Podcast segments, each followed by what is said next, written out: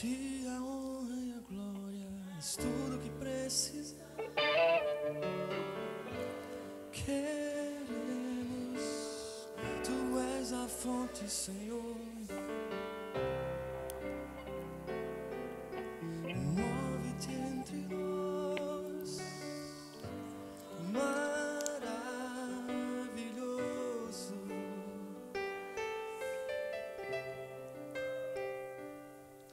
Tu és tudo que precisamos.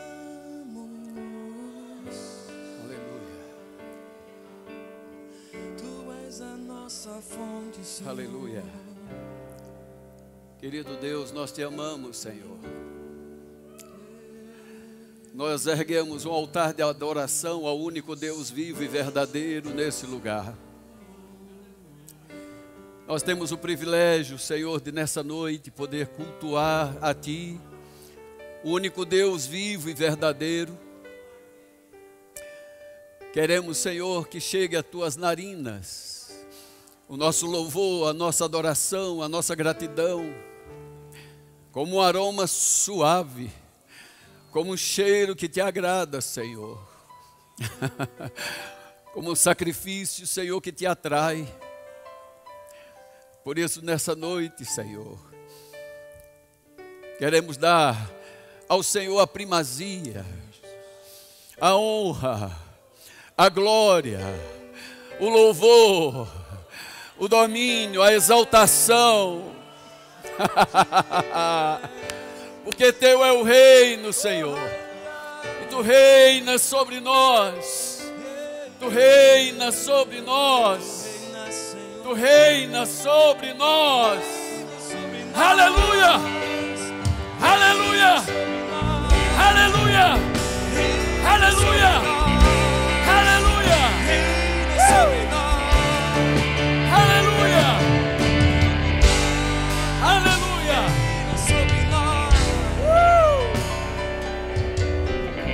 Agradecido seja Deus da nossa salvação. Aleluia! Meu Deus, meu Deus.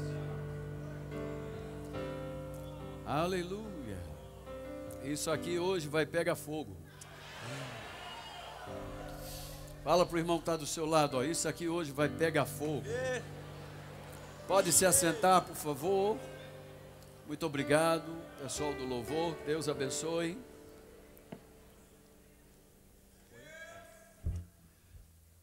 Eu não sei você, meu irmão, minha irmã, mas eu estou pronto para pegar fogo.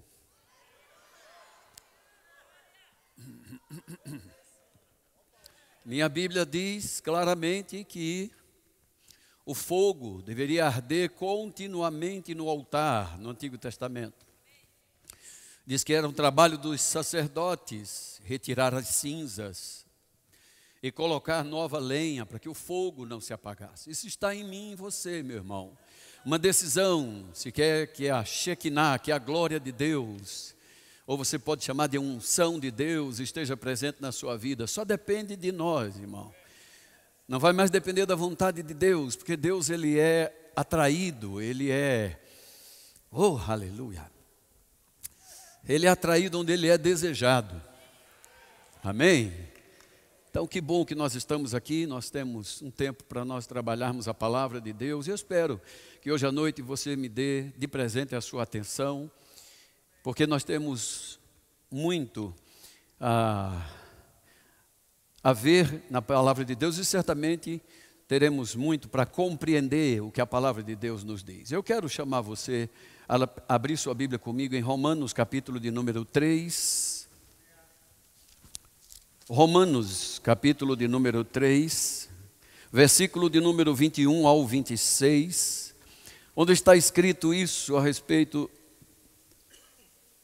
da justificação que há em Cristo Jesus. Versículo 21 diz: Mas agora, sem lei, se manifestou a justiça de Deus, testemunhada pela lei e pelos profetas. Justiça de Deus, mediante a fé em Jesus Cristo, para todos e sobre todos os que creem, por quê?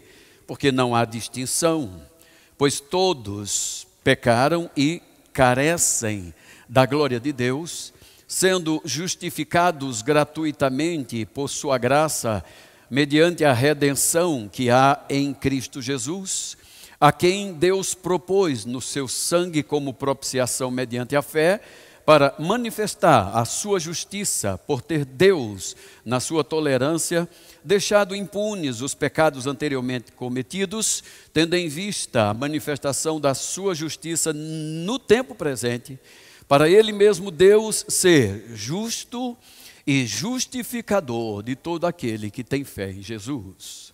Aleluia! Eu não sei você, irmãos, como você vê esse texto ou como você compreende esse texto, mas para mim ele é um texto muito rico, é um texto, eu brinco até dizendo, é, é milionário em informação. E quando vem informação de Deus, irmão, vem o conhecimento de Deus. Amém? Se você não esteve aqui hoje pela manhã na escola bíblica dominical, eu, eu peço a você encarecidamente, não falte mais nenhum domingo. Nós recebemos uma boa palavra nessa manhã, nós fomos muito bem alimentados nessa manhã. E você deve saber que está se ensinando pela manhã nessa igreja sobre conhecendo a palavra. E o conhecimento da palavra de Deus, irmão, vai nos trazer amadurecimento na nossa vida cristã. Amém? A Bíblia diz em Daniel: o povo que conhece o seu Deus, ele se torna ativo e ele faz proezas. Eu, eu, eu, eu gosto do significado das palavras. A Bíblia diz que o conhecimento do nosso Deus vai nos ativar. Não vai ser, não seremos mais crentes morno, não seremos crente irmão é, mediano, como nós temos ouvido mas muito pelo contrário, de seremos ativos e faremos proeza. Proeza é algo que poucas pessoas têm coragem de fazer, pois esse é o desejo de Deus, que todos nós tenhamos, de, tenhamos coragem, ousadia para fazer o que a palavra de Deus diz que nós já podemos fazer. Mas esse, isso só pode ser feito pelo conhecimento com o entendimento da palavra. Amém? Então, nessa, nessa hora, irmão, eu quero levar vocês para dentro desse texto e mostrar para vocês como o apóstolo Paulo nos transmite verdades vitais e fundamentais para a nossa fé cristã. O apóstolo Pedro, na sua segunda carta, lá no finalzinho, capítulo 3, verso 14, ele diz: Por esta razão, pois, amados, esperando estas coisas, empenhai-vos por vocês serem achados por ele em paz, sem mácula e irrepreensíveis, tendo por salvação a longanimidade de nosso Senhor, como igualmente nosso amado irmão Paulo vos escreveu, segundo a sabedoria que lhe foi dada, ao falar acerca destes assuntos, como de fato costuma fazer em todas as suas epístolas, nas quais há certas coisas difíceis de entender. Agora presta atenção que ele vai dizer, ele vai dizer: mas os ignorantes e os instáveis é que deturpam essas coisas, como também deturpam as demais escrituras para a própria destruição deles. Pedro admite que Paulo falava algumas coisas que era difícil de compreender. Eu não sei se você sabe, irmãos, por que, Cristo escolheu a Saulo de Tarso. E não escolheu Tiago, seu irmão carnal, por exemplo, porque não escolheu Judas, o outro irmão também, porque não escolheu João, o discípulo amado, porque não escolheu esse Pedro, Simão, que aprendemos hoje de manhã, que um momento tinha uma revelação tremenda sobre Cristo, num outro momento estava se deixando guiar pela carne. Por que Jesus não escolheu a estes primeiros, vai escolher um Saulo de Tarso depois? É porque Saulo, irmãos, ele buscava conhecimento, buscava entender as coisas. Ele só não tinha revelação do Deus que ele servia, do Deus que ele amava, o Deus que ele venerava, o Deus que ele defendia com unhas e dentes, a ponto de assassinar pessoas em nome de Deus. Mas depois que ele se converte, 1 de Timóteo, capítulo 1, verso 12, Paulo diz que fez aquilo na incredulidade e na ignorância. Mas foi por causa destas coisas, esse desejo que ele tinha, a busca pelo conhecimento que Cristo alcançou. E ele disse: Eu fui feito um instrumento de misericórdia para mostrar às gerações vindouras, futuras, essa grande benevolência do nosso Deus. Quando eu leio esse texto de Romanos, que o apóstolo Paulo escreve dizendo: sem lei agora se manifestou uma justiça, chamada justiça de Deus. Ela é testemunhada pela lei e pelos profetas, então ele está dando base jurídica para provar fatos. Amém, irmão? E ele vai dizer: essa justiça ela é mediante a fé em Jesus Cristo, ou na obra de nosso Jesus Cristo, e diz que essa justiça é para todos. Não é para poucas pessoas, é para todos. Diz que vem sobre todos, em especial para aqueles que creem. Por quê? Porque não há distinção. Por que, que essa justiça teria que vir a todos nós, seres humanos? Uma justiça que vinha divina. Se você hoje à noite, irmão, quiser crescer mais na graça, no conhecimento de Deus, não deixa de passar na nossa livraria. Lá você vai encontrar um livro chamado Dois Tipos de Justiça. E eu espero que você compre o livro e leia. Não só compra ter na, na estante, mas você leia, pelo amor de Deus, para que você compreenda, irmãos, que há uma obra feita da parte de Deus que supera a obra humana. A religiosidade humana, a busca humana, irmão, não chega nem perto da sombra daquilo que Deus fez por meio de Jesus Cristo, nosso Senhor. E se eu e você, irmão, como cristãos, imitadores de Cristo, crentes no Senhor Jesus Cristo, nós não compreendemos a obra dele, irmãos, nós vamos estar como ignorantes e como aqueles que deturpam a palavra e que a Bíblia diz: se fizer isso, irmão, vai ser destruído. Foi Pedro quem disse. Paulo fala umas coisas tão difíceis, irmão, que só os ignorantes e aquelas pessoas instáveis. Você sabe o que é uma pessoa instável? Ela hoje está crendo, amanhã não. Hoje ela está confiando, amanhã não sabe lá se confia tanto. Nós não podemos ser esse tipo de crente, irmãos. Aleluia. Nós devemos fazer como o apóstolo Pedro disse para nós. Perdão, como Paulo disse para nós a Timóteo, ele disse: Timóteo, procure se apresentar diante de Deus aprovado. Ou seja, temos que passar pela prova mesmo, irmão, de estudar a palavra. Vamos passando pela prova dando glória a Deus, mas a gente é aprovado. Amém? Paulo disse: olha, devemos, irmão, nos apresentar diante de Deus como obreiro que maneja bem a palavra da verdade e que não tem do que se envergonhar. Sabe que se eu e você não soubermos, não compreendermos, não entendermos a palavra, a gente se envergonha? O diabo é especialista em nos envergonhar os crentes. E ele leva vantagem, irmão, em uma área chamada conhecimento. Quando sete filhos de um judeu exorcista foram expulsar um demônio de um homem, eles disseram assim: Conjuro-te em nome de Jesus, a quem Paulo prega. o demônio disse assim: Eu sei quem é esse Paulo, e eu conheço Jesus. Um demônio dizendo que conhece Jesus, e nós cristãos ainda não conhecemos. Não é vergonha para nós? Não diga amém, não, porque eu sei que é vergonhoso a gente dizer amém, né? Eu vou tomar um aqui para ver se desce redondo, que parece que está descendo quadrado, né?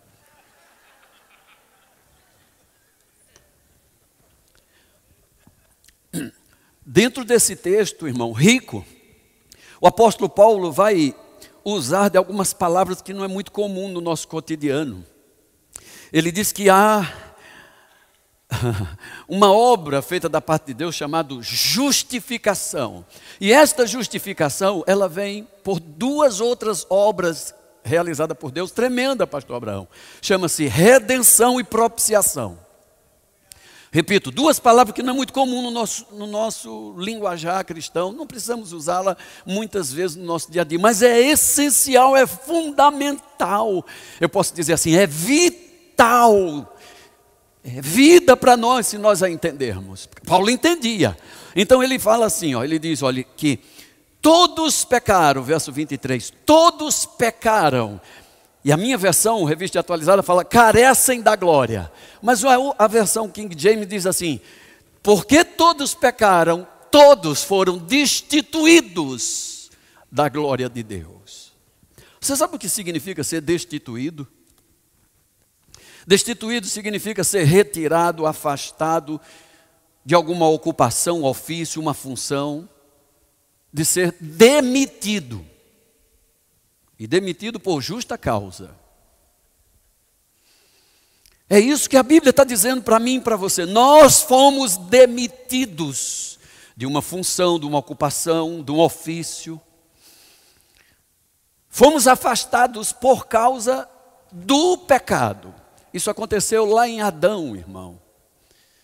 Quando Adão, ele traiu o seu pai, sua Bíblia diz claramente, a minha também, no Evangelho de Lucas, capítulo 3, diz que Adão era filho de Deus. Quando ele, Adão, traiu seu pai, cedendo às informações de Satanás, ele entregou para Satanás a autoridade, o governo, o reino desse mundo, e Satanás se passava como amigo dele. Então, na realidade, o que Satanás fez foi dar um golpe. Eita, gostei da risada. Ele deu um, golpe em Adão. Se fez de amigo, de bonzinho, vai pela minha cabeça, tem um projeto diferente. Aí é melhor, é maior, mais, mais do que esse de Deus aqui. Quando Adão cede para aquele projeto, Satanás vai lá e dá um golpe de Estado. Toma o governo. E sabe o que é que faz com o homem que antes era aquele que estava instituído como autoridade, ele é preso. Pedro diz que ah, oferecendo o diabo liberdade, ele prende a pessoa por causa do pecado. Estão comigo, irmão? Mas o que fez Deus? Deus ficou assistindo do seu alto céu, na sua glória, na sua majestade, no seu alto e sublime trono. Deus Deus ficou assistindo? Não, graças a Deus. Porque a Bíblia está dizendo agora que depois que veio o período da lei, não vou falar aqui, discorrer todo, você deve conhecer isso, mas diz que chegou um período chamado da lei, mas esse período da lei não iria vingar.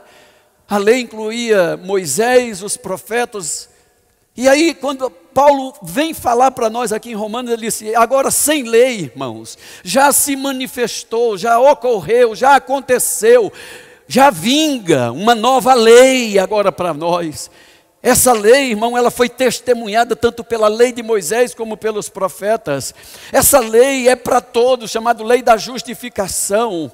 Ela é para todos, mas em especial para aqueles que creem, porque todos nós um dia fomos destituídos, tirados da nossa posição e ficamos cativos a Satanás. Todos os dias da nossa vida, Satanás sempre nos envergonhou por causa da nossa fraqueza humana. Ele sempre passou na nossa cara, irmão. Aquilo que a gente jurava não fazer mais, mas fazia. E é assim que o diabo vence a humanidade, ele tem um título. Mas a minha Bíblia vai dizer, meu irmão, que porque todos nós estávamos carentes ou destituídos dessa glória, fala comigo, glória. Verso 24 diz: Agora nós já somos justificados gratuitamente, 0800 de grátis, free. Nós não fizemos nada, mas custou um altíssimo preço, um investimento, irmão, desde a eternidade. Aleluia. Deus investiu em mim e em você. O diabo olha para nós e diz que a gente não vale nada, não presta para nada. Mas Deus vê em mim e você tanto valor. Aleluia que ele veio operar essa obra chamada redenção. Sabe o que a palavra redenção quer dizer? É comprar com alto preço. Se eu e você não tivéssemos valor, Deus não nos teria comprado. Ele, como Deus, poderia começar tudo de novo, do zero, irmão. Sabia? Não prestávamos para nada na mão do diabo. Mentirosos, traidores assassinos, matricidas, parricidas, traidores, Abraão. Mas Cristo veio em nós um valor imensurável, incalculável. Porque Deus nos deu o seu melhor para aquilo que Satanás dizia que era o pior. A isso Paulo chamou de redenção. Antigamente os romanos compravam um escravo para possuir o escravo. abusar do escravo, explorar o escravo. É dono, faz o que quer. Mas o apóstolo Paulo diz: para a liberdade foi que Cristo nos redimiu. Ele comprou, nos comprou e falou assim: aqui está o documento, a carta de alforria. Seja livre, vá em paz e não pequem mais. Fomos comprados assim, irmão, não para sermos explorados. Não, ele não mentiu para nós, dizendo vou te comprar e não nos, e nos usar. Muito pelo contrário. Ele compra e deixa livre. Mas nós agora, de boa vontade, devemos entender que Ele nos deu uma liberdade para sempre. O apóstolo que escreveu o Hebreus diz que Cristo Jesus adquiriu para nós uma eterna redenção. Oh meu Deus, é tão grande, é tão grande que é eterno o preço que ele pagou. Pagou em uma moeda, irmão, que nunca se desvalorizará. Ela vale nessa terra, ela vale nos céus e ela vale no inferno. Aleluia! E se eu e você não entendermos essas coisas, nós poderemos estar passando por essa vida, irmão, apenas achando, eu sou verme, lama e pó, bichinho de Jacó. Não! Não, você não é verme. Deus não, não, Deus não se ocuparia em comprar verme. Deus não investiria tanto em lama. Deus, irmão, não viria aqui à procura de pó. Uh! Se há uma redenção, há um preço. Se há um preço, há um valor. Aleluia. Mas como foi que eu fui comprado? Que preço foi esse que Deus calculou? Ele diz: Deus propôs a seu próprio filho o seu sangue como propiciação. Você já imaginou o que é isso? Eu chamo isso de uma missão impossível. Cristo vem aqui desarmado ele entra nesse mundo e a Bíblia diz em Filipenses capítulo 2, verso 5, que ele se desfaz, tira aquela sua divindade. Diz que ele vem como um homem, desarmado, ele vem aqui para o inferno, nos buscar, porque redimir também significa tirar do cativeiro quem foi sequestrado. Aleluia! Estávamos em cativeiro, sequestrados, estávamos lá. Todo dia o diabo vinha dizer na minha, na minha na sua cara: vou matar a sua família, vou destruir você, vou colocar doença em você. Era assim que ele nos tratava no cativeiro. Mas Cristo vem desarmado. Ele vem como homem, vem sozinho. Não vem com uma ordem de anjos. Ele não chamou ninguém. A sua Bíblia diz que a profecia prometida era essa: vai ter que pisar o lagar sozinho. Não vai ter ninguém com você lá. Por isso, na hora de se entregar, ele aparece na frente, porque sabia que todo mundo ia embora. Mas ele veio, irmão. E essa missão era assim: eu tiro eles. Papai disse para ele: a missão é essa, meu filho. Você vai tirá-los, mas você fica lá. Ouviu isso, irmão? Estávamos destinados ao inferno. Cristo veio, nos tirou, mas ele ficou lá no meu e no seu lugar. Isso chama-se propiciação. Propiciação é um ato que ele aclama, ou melhor, ele aplaca a ira de Deus. Para Deus não nos fulminar e queimar, Cristo foi nossa propiciação. Ele deu um exemplo a nós em Lucas capítulo 18, quando ele diz assim: que dois homens subiram ao templo para orar, um deles era fariseu, o outro era publicano, e diz que o fariseu orava de si para si mesmo, ou seja, a oração dele não passava do teto, e o cara dizia assim: Obrigado, Deus, porque eu não sou como esses pecadores aí todos. Mas eu jejum, dou dízimo duas, três vezes, enfim. E quando ele acaba de orar, diz que o outro Diz que o outro publicano não, não tem coragem nem de levantar os olhos aos céus, bate no peito e diz: Deus, seja propício a mim, que sou um pecador. Olha a palavra que o cara usa, pelo menos na minha versão, seja propício. Propício quer dizer favorável. Seja misericordioso comigo. Quem sou eu, pelo menos para erguer os olhos ao Senhor pela sua misericórdia, pela sua misericórdia, seja propício, favorável a mim, porque eu sou um pecador. Esse cara entendia que ele estava preso, ele não tinha como sair. Satanás tinha o documento de posse dele. Sabe o que Jesus diz depois dessa passagem? Ele diz: Qual dos dois desceu para casa justificado? Alô? Foi Cristo quem disse um dos dois desceu para casa justificado. Ele não falou só perdoado. Jesus já estava dizendo: haverá uma justificação. Não haverá apenas um perdão, porque até aquele momento, sangue de bodes e de touros, irmão, perdoava pecado, amontoava pecado, Pecado sobre pecado, mas Jesus está falando de um novo tempo chamado justificação. Haverá um tempo onde os seres humanos, reconhecendo sua fraqueza, reconhecendo sua insignificância, mas reconhecendo também que há um Deus nos céus que perdoa pecado, há um Deus que perdoa pecado. Se recorrer a esse Deus, Ele vai nos justificar, não só perdoar 1 João 1,9 diz: Se nós confessarmos os pecados, Ele é fiel e justo para nos perdoar e purificar de toda injustiça. Olha que coisa magnífica. No Antigo Testamento, o sangue de bode perdoava, de bodes e de touros, perdoava pecado por um ano. Mas a Bíblia está dizendo que agora a situação é muito melhor. Ele não só perdoa, ele purifica. Aleluia. Oh, irmão, isso, isso dentro de mim pega fogo. Saber que eu não tinha condição nenhuma, irmão, de me livrar de uma condenação eterna.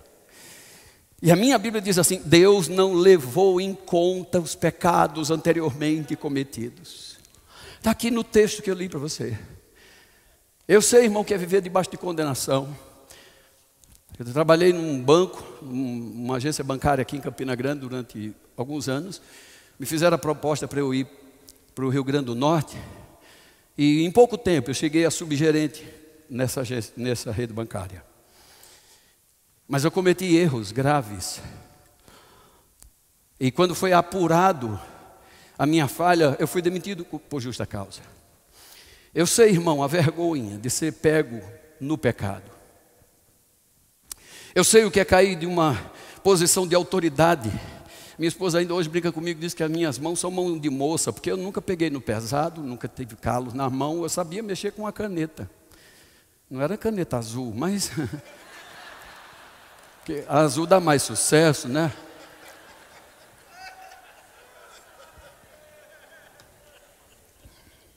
Eu sei, irmão, o que é cair de uma posição de autoridade, de um status eu sei a vergonha de nunca mais voltar naquela agência bancária, porque eu não conseguia olhar nos olhos das pessoas, nem elas olhavam no meu. Elas não confiavam de mim. Elas não confiavam em mim. Eu lembro de parentes meus, por parte de tios, por parte de meu pai, dizer para mim assim: Você me decepcionou. Éramos todos, irmão, colocados nessa mesma condição por causa, por causa do diabo. Um dia, quando pecamos, irmão, nós nos tornamos escravos de Satanás nessa condição. A vergonha, a humilhação, destituído, demitido por justa causa. Paulo fala para nós que agora vem para nós uma justificação, porque nós fomos destituídos, eu quero chamar isso mais uma vez a sua atenção, da glória de Deus. No Salmo de número 8, rapidinho, abre lá sua Bíblia comigo, se puder já põe ali para a gente ganhar tempo. No Salmo de número 8, irmão, o salmista Davi tem um relâmpago, tem um, um, lampejo, vamos dizer assim, daquilo que Deus um dia tinha feito através de Adão. A, a minha Bíblia diz assim, verso 3: Quando eu contemplo os teus céus, obra dos teus dedos, a lua e as estrelas que tu estabeleceste, o salmista está vendo a grandeza, a obra maravilhosa e majestosa que Deus criou. De repente ele faz a pergunta no verso 4: O que é o homem, o ser humano? Para que tu te lembres ou tu te importes com ele. O que é o homem para Deus se importar com ele? E os filhos dos homens, depois desses homens, para Deus um dia querer visitá-los. Essa é a pergunta de Davi, mas de repente, irmão, certamente o Espírito de Deus fez ele lembrar como era no princípio. Ele disse: Mas no entanto, tu fizeste esse homem um pouco menor do que Deus, e de glória, fala comigo, glória, de glória e de honra tu o coroaste. Vou dizer de novo: de glória e de honra o coroaste. Paulo diz: porque todos pecaram, todos foram destituídos da glória. E o que significa a glória de Deus, irmão? Que glória é essa que nós perdemos em Adão? A glória, irmão, ela tem vários nomes, vários. Nesse livro que eu recomendo a vocês, O Poder Secreto da Alegria, Mark Hanks, ele diz que fez algumas anotações muito antes sobre a glória. E ele diz que a glória contém o seguinte: riquezas, números, ofícios, poder, sabedoria, promoção, superioridade, dignidade, autoridade, nobreza, esplendor, valor, magnificência, privilégios e vantagens extraordinárias. Tudo isso contido em algo chamado glória, que Deus colocou no homem aqui na terra. A sua Bíblia é bem clara em dizer que os céus são os céus do Senhor, mas essa terra magnífica Deus a deu aos filhos dos homens. Não deu a qualquer um, meu filho, não deu um, um, uma criança de fraldas. Deus não entregou esse mundo magnífico, irmão, para uma pessoa irresponsável, não. Era um homem cheio da capacidade, um homem cheio de sabedoria. É um ser humano maduro. Lembre-se, a Bíblia diz que Deus, ao criar, disse: Ele é a minha, a nossa semelhança. Aleluia. E esta, este homem estava revestido desta glória. E a glória é tudo isso, irmão, é riqueza. É por isso que a gente vive na pindaíba, porque o pecado roubou as nossas riquezas. É por isso que os números são poucos, mas a Bíblia diz que no começo essa glória traz números, traz ofício, traz poder, traz sabedoria, traz promoção, traz superioridade, traz dignidade, devolve a autoridade, traz a nobreza é esplendor, é valor, magnificência, privilégio e vantagens extraordinárias que Deus coloca nos seus filhos a quem Ele muito ama.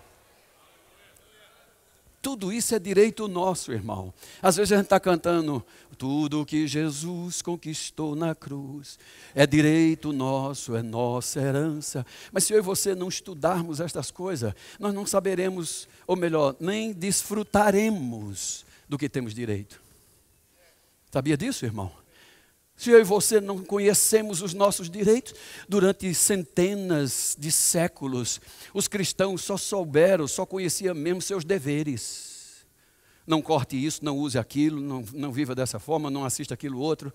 Só conhecíamos deveres, não conhecíamos nossos direitos. Venha estudar no Rema, pelo amor de Deus, ainda dá tempo você conhecer quem você é em Cristo, o que você pode, o que você tem. É muito triste, irmãos, a gente falar às vezes com os cristãos e eles não sabem, não conhecem, não entendem. E eles vão passando pela prova, dando glória a Deus, atribuindo a Deus o bem e o mal, muitas das vezes mais o mal, parece que para eles da mesma fonte jorra água salgada e água doce. Quando a Bíblia é bem clara dizer, não pode existir isso principalmente no reino de Deus. Está comigo, irmão? A minha Bíblia, a sua Bíblia é muito clara em mostrar para nós, irmão, que Deus tinha um propósito para nós. Isaías 43, vai comigo para lá, tem muito versículo aqui, eu não vou poder mostrar, mas eu vou dar um ou outro, irmão, para você sair daqui com base. Para não achar apenas, ah, ele até gritou, descabelou um pouco, mas não entendi nada. Mas vamos lá. Isaías 43, verso 1 em diante, fala: Mas agora, assim diz o Senhor que te criou. Fala comigo, criou. A primeira obra de Deus foi criar. O Deus que te criou, Jacó, e que te formou, Israel. Fala comigo, formou. Sua Bíblia é clara em dizer no capítulo 1 de Gênesis que Deus criou todas as coisas. Começa capítulo 2 de Gênesis aí, agora Deus vai formar aquilo que ele havia criado. Quando ele diz criou Jacó, ele criou, na realidade, um homem imperfeito. Mas quando ele diz formou Israel agora, irmão, é Deus já vendo que seria perfeito em nós por dentro, não mais pelo lado de fora. Amém? Ele disse: Israel, não temas, porque eu já te remi. Olha Deus já falando para o povo de Israel. E o povo de Israel é uma figura do povo hoje, de Deus, da igreja de Deus. Eu já te remi, sou eu que te compro, eu que pago o preço. Eu chamei-te pelo teu nome, tu és meu. Quando tu passar pelas águas, serei contigo. Quando pelos rios, eles nunca vão te submergir. Se tiver que passar pelo fogo, não tenha medo, porque não vai se queimar, a chama não vai arder em ti. Por quê? Porque eu sou o Senhor teu Deus, eu sou o Santo de Israel, eu sou teu Salvador. Eu dei o Egito pelo teu resgate. Olha Deus dizendo: Eu comprei você, meu filho, vendi muita coisa para comprar você. Eu dei até a Etiópia e Seba por ti visto que você foi precioso aos meus olhos, digno de honra, e eu te amei, eu vou dar homens por ti, eu darei povos pela tua vida. Meu Deus do céu. Não temas, pois, porque eu sou contigo, trarei a tua descendência desde o Oriente e eu vou ajuntar vocês desde o Ocidente. Deus está dizendo: vou tirar vocês do cativeiro. Eu vou dizer ao norte: entrega, eu vou dizer ao sul: não retenha. Tragam meus filhos de longe, tragam minhas filhas da extremidade da terra, a todos que são chamados pelo meu nome, aqueles que eu criei para a minha glória, e eu formei e fiz para isso. Aleluia! Uh! Minha Bíblia diz que Deus me criou com propósito, irmão. Mas os meus pecados, meus erros, me levaram para outro lugar. Mas Deus não me esqueceu, não esqueceu você. Por isso ele já avisa: eu é que te compro, eu que pago o preço, eu quero você. Hoje à noite, você que está aqui estava se sentindo condenada. Eu sei que tem uma pessoa aqui se sentindo condenada por causa dos seus erros. Seus erros foram gravíssimos. E você achava que Deus não ia mais se importar com você. Pois Ele está lhe dando documento escrito. Não, não é palavra jogada ao vento, é documento escrito. Ele está dizendo: Eu provo o meu amor. Eu te amei assim, a ponto de dar vidas por você, nações por você, porque tem um propósito na sua vida. Tem, tem, tem pessoas aqui que abandonou o ministério achando que Deus não ia mais te usar. Mas hoje Ele está dizendo assim: ó. Eu vou dar a você duas passagens para você saber que Deus não esqueceu de você. Quando Paulo diz assim: todos foram destituídos da glória, mas agora são justificados pela redenção. Ele está usando pelo menos duas passagens, dois profetas. Primeiro é Abacuque 2,14, que diz assim: Chegará o tempo que a terra se encherá do conhecimento da glória de Deus, como as águas vão cobrir, enche todo o mar. Ouviu isso? Chegará o tempo, Rita, que a terra vai ser cheia do conhecimento da glória. Até hoje, irmão, nós ignoramos o que seja a glória. O que é isso? Que privilégio é esse que Deus colocou em Adão? De glória e de honra, o coroou. Nem ligávamos para essas coisas. Mas é tempo, irmão, de observarmos o que temos, o investimento que Deus fez em nós. E Ele espera que eu e você reconheça isso, meu irmão, minha irmã. Para a gente não estar tá voltando para o vômito do cachorro. Para a gente não estar mais uma vez se envolvendo na lama como a porca que foi lavada. Aleluia. Ele jura, ele promete, ele fala, ele diz. Paulo diz para nós em Filipenses 1, 19, ele diz assim: que as nossas necessidades, elas serão supridas a mim, segundo as riquezas de Deus em glória. Em glória. Deus está dizendo: Eu supro cada uma das suas necessidades, porque a glória traz para você isso: suprimento, promoção, dignidade, posição. Você foi um dia destituído, mas agora eu trago você de novo para a posição. Aleluia! Isso não nos faz super crente, irmãos. Isso nos faz crente firme na verdade. Paulo diz 1 Coríntios capítulo 4, olha queridos. Nós temos um tesouro dentro desse vaso de barro. Eu não sei como alguém pode ignorar que há um tesouro dentro dela. Há um tesouro dentro desse vaso de barro. Para que a excelência desse poder não seja de nós, mas de Deus. Então o que devemos fazer é reconhecê-lo. Devemos, irmãos, sempre depender dEle. Recorrer a Ele. Pai, te dou graças por essa glória. Em João capítulo 17, irmão, depois você vai ler em casa. Ali chama-se a oração sacerdotal de Jesus. Mas a minha Bíblia mostra algo tremendo, e quando eu vi isso, ainda fazendo rema em 93, eu quase morri do coração. Nunca esqueci disso, pastor Tadeu. João capítulo 17. Cadê meu irmão do teclado? Me ajuda aqui, meu filho. João capítulo 17 chama-se a oração sacerdotal de Jesus. Jesus diz assim: Pai, é chegada a hora glorifica, glorifica, glorifica. Ele está falando de glória.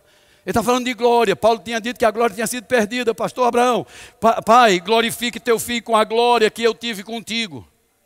Eita! Assim como eu conferiste autoridade sobre toda a carne, a fim de que eu conceda a vida eterna a todos que tu me deste. A vida eterna é esta, Pai, que eles te conheçam a Ti, o único Deus verdadeiro. Conheçam também quem é Jesus Cristo, a quem Tu enviaste. Porque eu te glorifiquei na terra, quando eu consumi a obra que Tu me confiaste para fazer. E agora, Pai, eu te peço, me glorifique Glorifique contigo mesmo, Pai, com a glória que eu tinha junto de ti antes que houvesse mundo.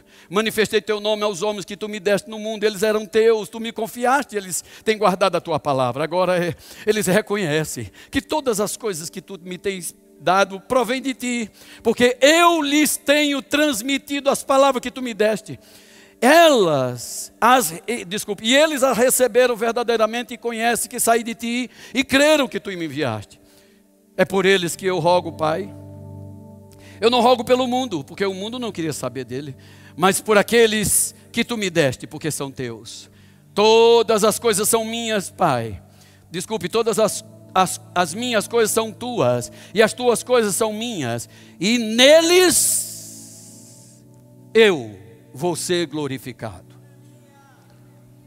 Agora, eu não vou correr todos os versículos, eu quero que você leia em casa, mas veja o versículo de número 22. Isso está marcado em todas as minhas Bíblias de lá até aqui, desde 93. Eu lhes tenho transmitido,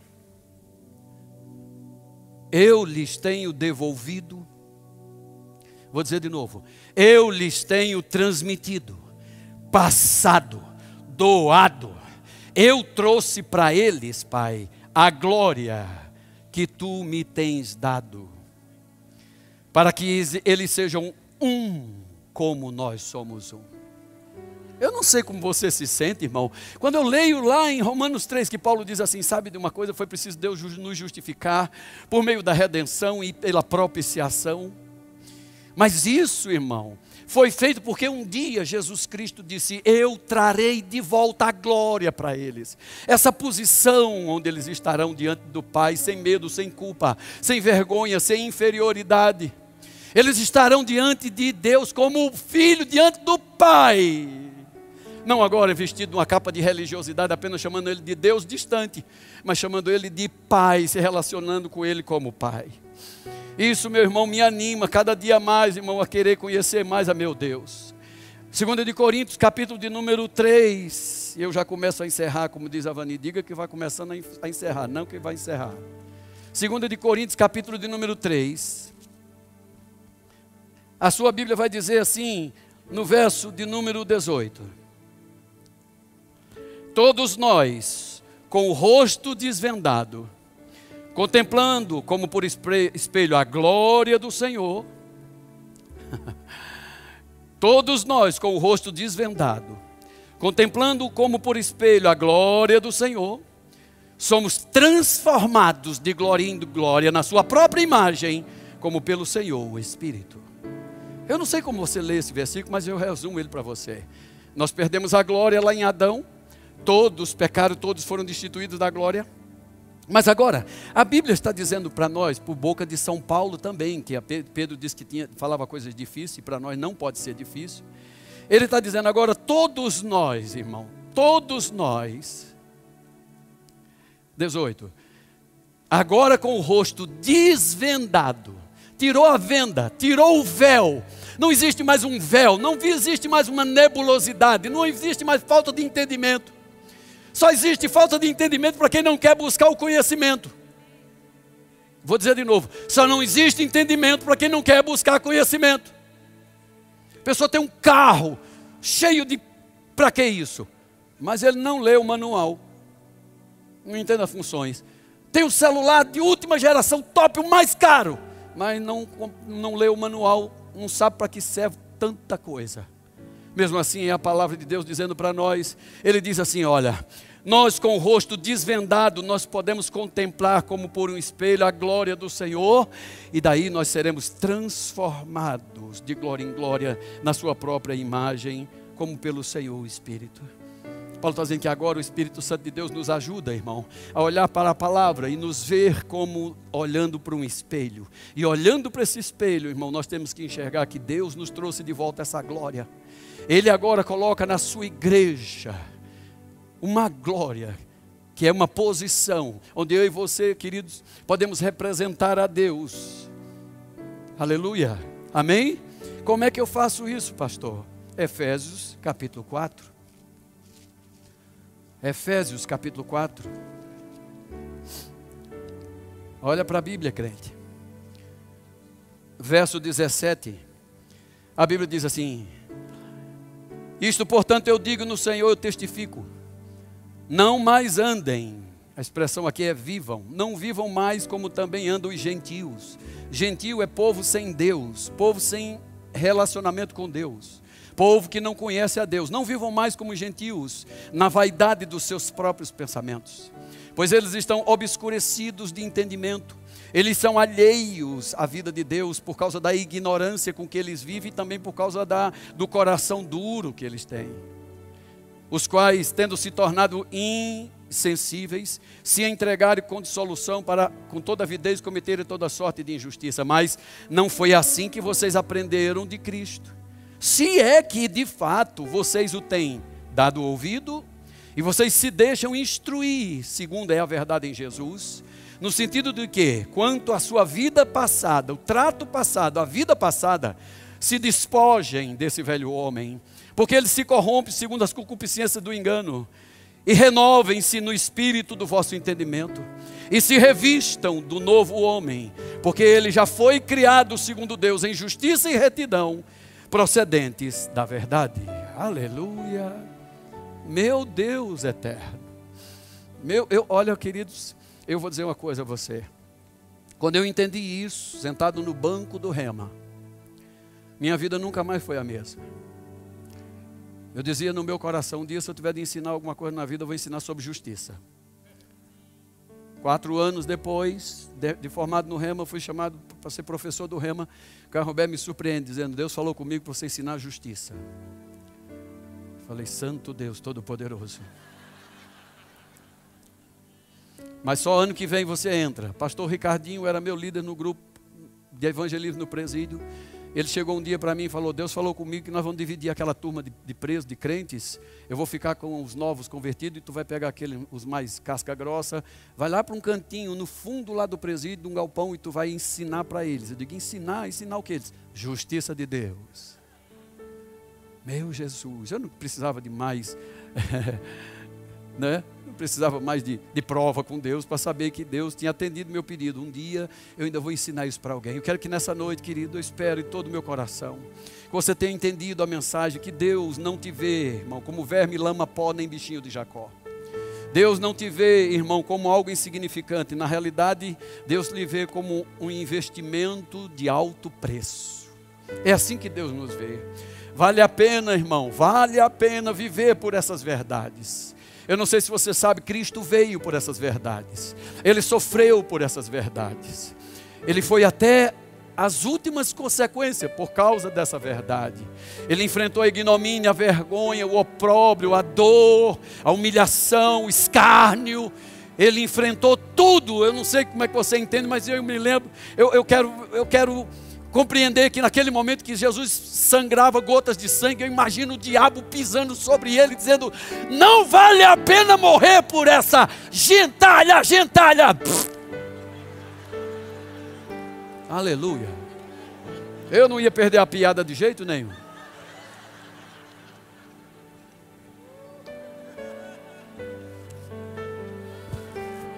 A Bíblia diz que ele estava no Getsemane. Getsemane é lugar de se espremer o azeite.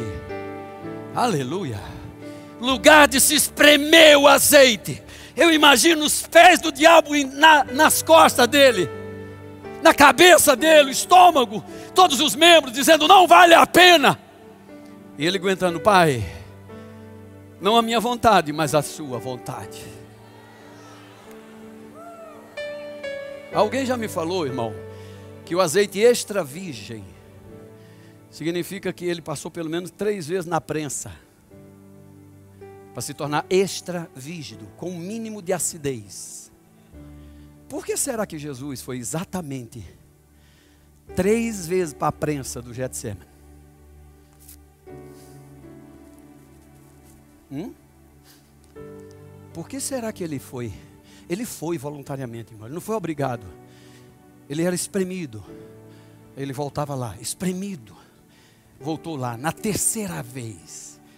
Quando ele se tornou extra virgem. Aí ele levantou-se e falou: Agora vamos, está pronto. Agora está pronto. Ele expurgou aquilo que estava sobre ele. Pecado. Jesus começou, irmão, a nossa redenção já no Getsemane. Porque a Bíblia diz: sem derramamento de sangue não há remissão de pecado. O sangue já começou no Getsemane, meu filho. Oh, aleluia! Oh, aleluia! Oh, aleluia! Uh! Eu me alegro, eu me alegro na minha salvação. Ela não é conto de fadas, irmão. Nós não estamos aqui por uma ideologia, irmãos. Não, não estamos por uma filosofia barata. Nós estamos por um plano eterno, plano divino, e é real. E o diabo sabe disso, você hoje sabe disso, e eu peço a Deus em nome de Jesus que Ele crave no seu coração, no seu espírito, isso como ferro em brasa. Se você não fez o rema, por favor, procura lá fora uma estande para você se informar mais sobre o rema. Se você quer conhecer mais sobre o assunto de justiça, Vai na nossa livraria. Os livros hoje estão todos em promoção. Amém, queridos? Venha para a escola bíblica dominical. Se você também não sabe, a escola bíblica dominical é o maior centro de treinamento bíblico do mundo. E é gratuito. E eu vou fazer esse convite para você que está aqui hoje à noite, que nunca entregou sua vida para.